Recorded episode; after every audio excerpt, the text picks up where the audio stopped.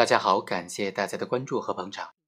上一期我们谈到这样一个案件：蔡某在实施了故意伤害的犯罪行为之后，如实的供述了自己故意伤害的犯罪事实，并且呢，还向公安机关主动的供述了他在外逃期间曾经得到过被告人李光、卢峰等三个人的出资和帮助。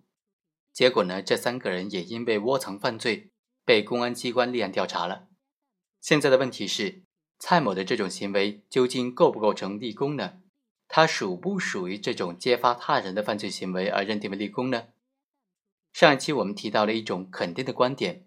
这种肯定的观点是说，因为蔡某他实施逃匿的行为，他并不是犯罪行为；他在逃匿的过程当中接受帮助的行为也不是犯罪行为，所以他窝藏和被窝藏之间是不构成窝藏犯罪的共同犯罪的，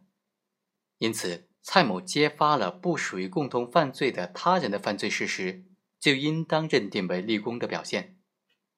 对这种观点呢，我们是持否定的观点的，因为我国刑法第六十八条以及最高人民法院关于处理自首和立功具体应用法律若干问题的解释当中就明确的规定，犯罪分子到案之后有检举揭发他人犯罪行为的，查证属实，就应当认定为立功表现。本案当中，被告人蔡某到案之后，在向公安机关如实的供述自己持刀伤害的这个犯罪事实之外，还向公安机关主动的供述了他在外逃期间，曾经得到过被告人李光、卢峰和蔡某的出资帮助，所以检察机关才将这三个窝藏犯抓捕归案。这种行为能不能认定为立功表现，核心的关键就在于怎么看待揭发他人的犯罪事实呢？刑法和司法解释规定的揭发他人的犯罪事实，就应该理解为和他本人的违法犯罪行为没有任何关系的他人的犯罪行为。在本案当中，蔡某揭发的他人的窝藏行为和他本人的犯罪行为以及他本人的逃匿行为呢，是具有很大关联性的，甚至有因果关系的，所以不能够认定他的行为构成立功。具体来说呢，首先。犯罪分子本人实施的犯罪行为和他揭发的他人犯罪行为之间要不存在关联性，否则的话就不属于揭发他人的犯罪行为了。这也就是说啊，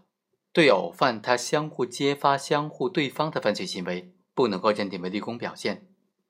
对偶犯呢，它是指必须由犯罪行为人双方共同实施对应的行为才能够完成的犯罪行为，比如说重婚、受贿和行贿等等。对偶犯当中的任何一方在供述自己的犯罪行为的时候，必然的要涉及到相对一方的犯罪行为，否则的话就不能够完整的叙述整个犯罪事实，所以它的性质也就属于如实供述的范畴，不属于揭发他人的犯罪行为，不能够认定为立功了。第二，犯罪分子揭发的他人犯罪行为和本人实施的犯罪行为之间不能够存在因果关系。否则也不能够认定为揭发他人的犯罪行为，也就是说，揭发连累犯呢，不能够认定为是立功。所谓连累犯，是指事先和他人没有通谋，也没有曾允许过事后会提供帮助，但是在事后明知道他人已经实施的犯罪，仍然向他提供帮助，帮助他逃避司法机关的刑事追究的行为，比如说窝藏犯、包庇犯等等。连累犯他的犯罪行为。总是基于被帮助的犯罪分子的先前犯罪行为已经实施了，没有先前的犯罪行为的话，也不会发生在为犯罪分子提供帮助的这种犯罪行为了。所以，接受连累犯帮助的犯罪分子，对于连累犯实施的犯罪，它是具有原因力的，实际上是连累犯的制造者。双方的犯罪行为是相辅相成、缺一不可的，存在因果关系。接受帮助的犯罪分子在犯罪之后逃避司法机关追究他的刑事责任的行为，客观上妨害了司法机关对于犯罪的刑事追诉和刑罚的执行活动，并且连累了他人犯罪，这个行为同样是具有社会危害性的。只不过我国刑法当中并没有将这一行为规定为犯罪，所以对于接受帮助的犯罪分子不认定为窝藏犯的共犯。尽管如此啊。但他确实是窝藏犯的制造者和参与者，因此揭发连累犯犯罪行为的，不能够认定为是立功表现。具体到本案当中，被告人蔡某接受了本案其他被告人帮助的行为，他包含在窝藏犯罪之中。实际上，蔡某也是窝藏犯罪的参与者。